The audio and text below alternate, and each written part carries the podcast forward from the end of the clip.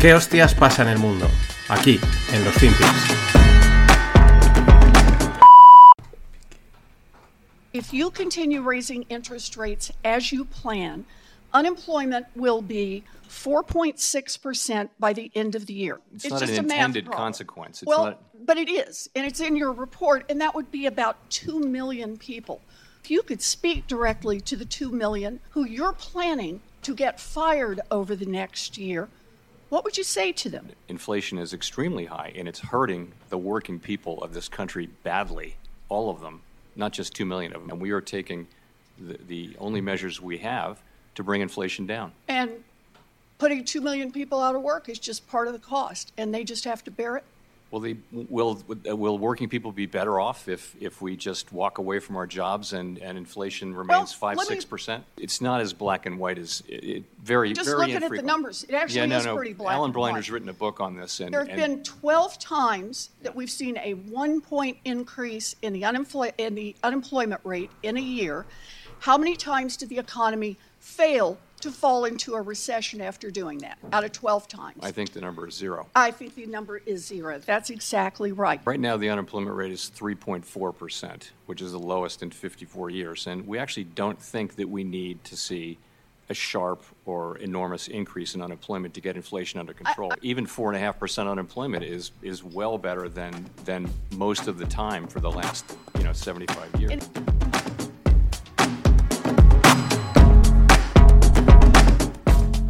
Hola, no financieros. Vamos a rematar la semana. Aquí tenemos a Jerome Powell con su pala de oro. Bueno, no, en este caso no la tiene, la tiene en el despacho. A mí Jerome Powell me cae bien, he de decirlo, me cae bien. No sé, creo que está al frente, está en un puesto complicado, al frente de, de una institución cada día más complicada. Probablemente él no sea el que mande. Tiene que dar la cara. Yo creo que a mí me cae bien. Punto. Mm, Es verdad que se nota que no es político, y aquí se ha notado porque está hablando con Elizabeth Warren, la, senadora demócrata, y los políticos hablan con, con mucha determinación, ¿no? Aunque digan una chorrada, aunque digan tonterías como una casa, hablan con determinación porque es lo importante. Sin embargo, eh, Powell, pues esas pequeñas dudas, eh, respuestas así un poco titubeantes, mm, es lo que frena un poco la, la confianza, ¿no? La seguridad que tienes que transmitir. Es la pena, y ahí se nota que no es un político, se nota que yo creo que es más técnico que otra cosa y dice, estoy hablando con estoy hablando con una retrasada en temas económicos, pero aquí estoy, ¿no? Es una pena, pero muy interesante lo que, lo que dice. En pocas palabras, War- eh, Elizabeth Warren le está diciendo que eh, si siguen subiendo los tipos, pues que van a enviar a dos millones de personas al, al paro. Entonces, mm, Jerome Powell, con bastante criterio, dice, vale, pero es que la inflación está haciendo daño a todo el mundo, absolutamente a todo el mundo. Estados Unidos son 300 millones de personas. Eh, no sé cuál será, no sé ahora cuál es la, tasa de empleados, pero, o el número de millones de empleados. Pero estoy diciendo, la, la inflación está afectando a todos. Y sí, perjudicaremos a 2 millones, pero compensa porque porque beneficiamos, bueno, si lo consiguen, claro, benefician a todos si consiguen bajar la inflación, ¿no? Aquí hay mucho, ¿no? Porque tiene razón, ¿no? Eh, oye, pues no puedes beneficiar para unos poquitos perjudicar a todos, ¿no? Pero es que son las dos facciones políticas que, que hay normalmente, ¿no? En Estados Unidos es el lado más demócrata, más republicano, aquí conservadores y progres, mm, lo de las minorías o la mayoría, ¿no? Eh, eso por un lado, ¿no? Lo que le está diciendo Elizabeth Warren, lo que le contesta el, el bueno de Jerome. Pero luego él también dice, oye, tenemos un 3, algo por cien, ha dicho, 3,4% de tasa de desempleo, es la más baja. En 50 y pico años, lo hemos comentado ya, dice, sí, esos 2 millones de desempleados, en caso de que subiendo las, o sea, se generen, ¿no? De, por, por el efecto de los tipos. Si aparecen esos 2 millones de desempleados, pues lo que haremos, eh, la tasa de desempleo se irá a un 4,5%. Dice, sigue estando muy bien tener una tasa de un 4,5% respecto, o sea, en, en términos, mm, en 75 años, ¿no? Es decir, bueno, sí, metes, subes de un 3,4 a un 4,5, pero aún así, en términos históricos está muy bien. Y, no es- y sí, perjudicamos a 2 millones, pero eh, beneficiamos a todo el mundo. Ya digo, esto bajo la hipótesis de que subiendo los tipos de interés consigan frenar la inflación. Que aquí ya se estamos hablando de otra cosa. Fijaros, si van a ir la gente al paro o no. La subida de tipos se da por descontada. Ahora veremos más palabras de Powell. Eh, yo hoy he tuiteado, Sky is the limit. eh, frase dicha por los tipos de interés, eh, porque van a subirlos mucho. El commitment para, para bajar la inflación es enorme y la única arma que tienen es los tipos de interés o que aparezca o que de repente pues estalle cualquier cosa pues por, pues por estas cosas que suceden. Pero no les quedan otra. They know it, I know it, you know it, everybody knows it. This is it.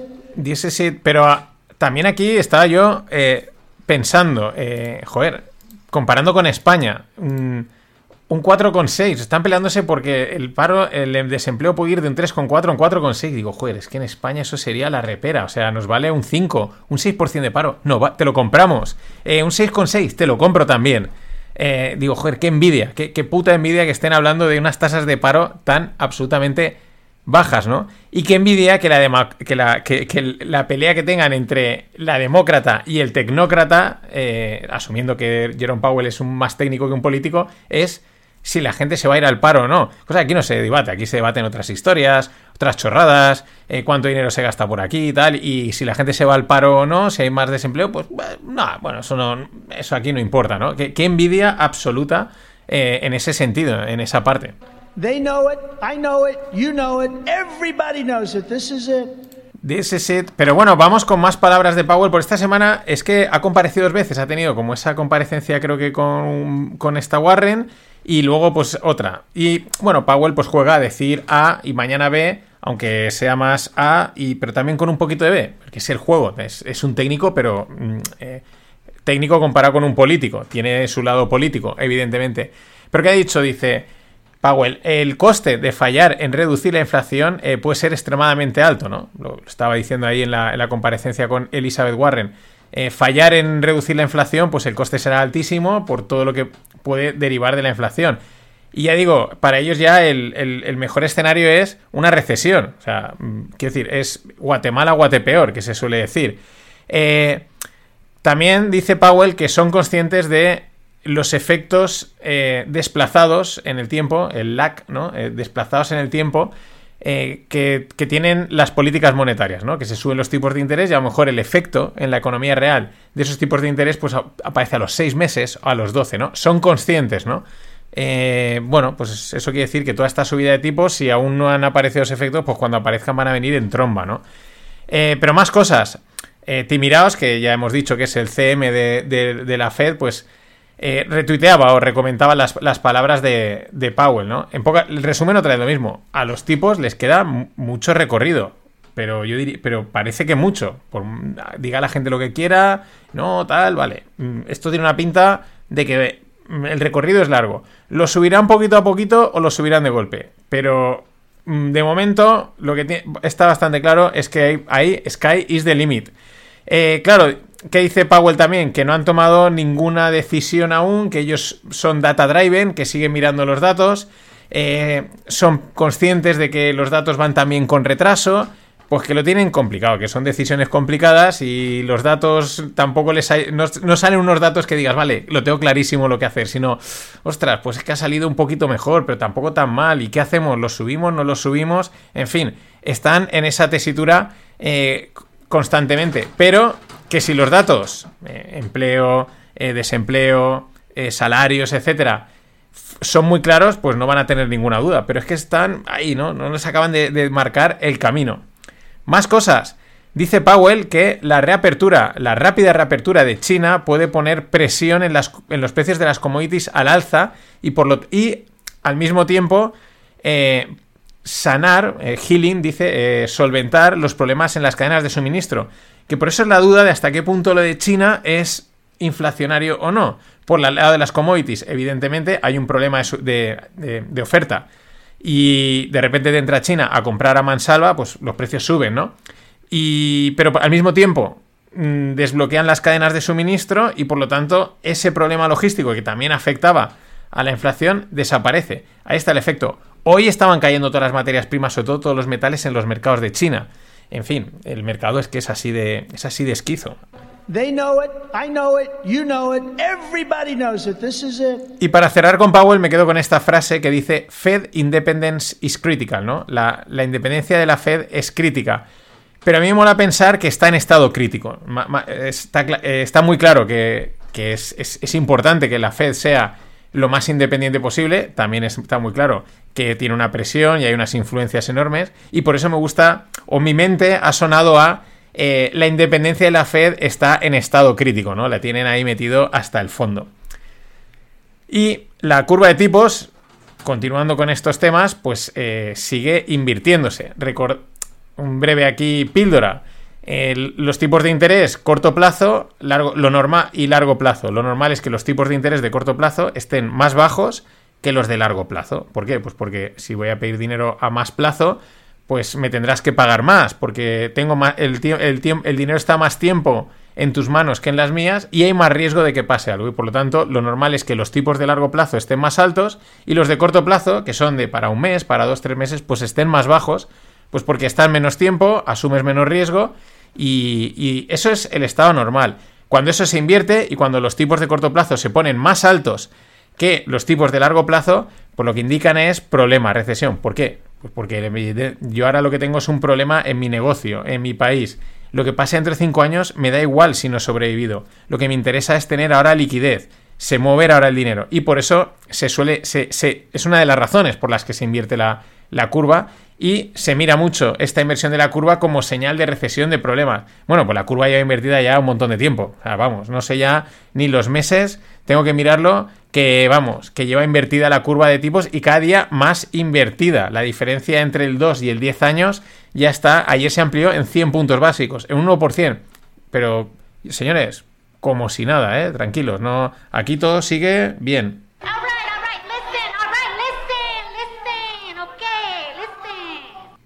Bueno, la semana que viene eh, habrán también, o sea, habrán FinPix, habrá todo. Sean igual alguno un poco distinto, porque aquí son fallas y desde el martes, miércoles, grabar es imposible porque tengo una falla delante de casa, hay un montón de petardos, un montón de ruido, así que los grabaré entre el lunes y el martes todos. Y bueno, pues igual hay alguno un poco distinto, variado, en fin.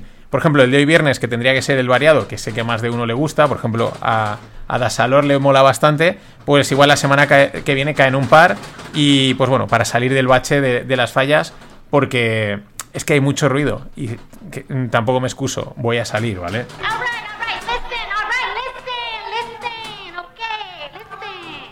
Y de Jerome Powell nos vamos a, a Elon, porque no, hay, no puede haber semana sin Elon. Y es que el tío no para, es que está, está en todos los jaleos. Me ha gustado mucho eh, Michael Harris que, bueno, tuiteaban que Elon Musk ha dicho que las finanzas de Twitter están mejorando en el último trimestre. Están llegando a un punto de ya tener un cash flow positivo, ¿no? A empezar a, digamos, a, a no perder pasta por cualquier lado, ¿no? Y entonces, eh, Claro, se ha cargado un montón de gente, está demostrando que una, gran red social, aparte que haya hecho, haya hecho cambios, funcione mejor, ¿no? Y tal, se ha cargado a todo Dios. Ahora hablaremos de un caso muy curioso que ha sucedido con el desempleo.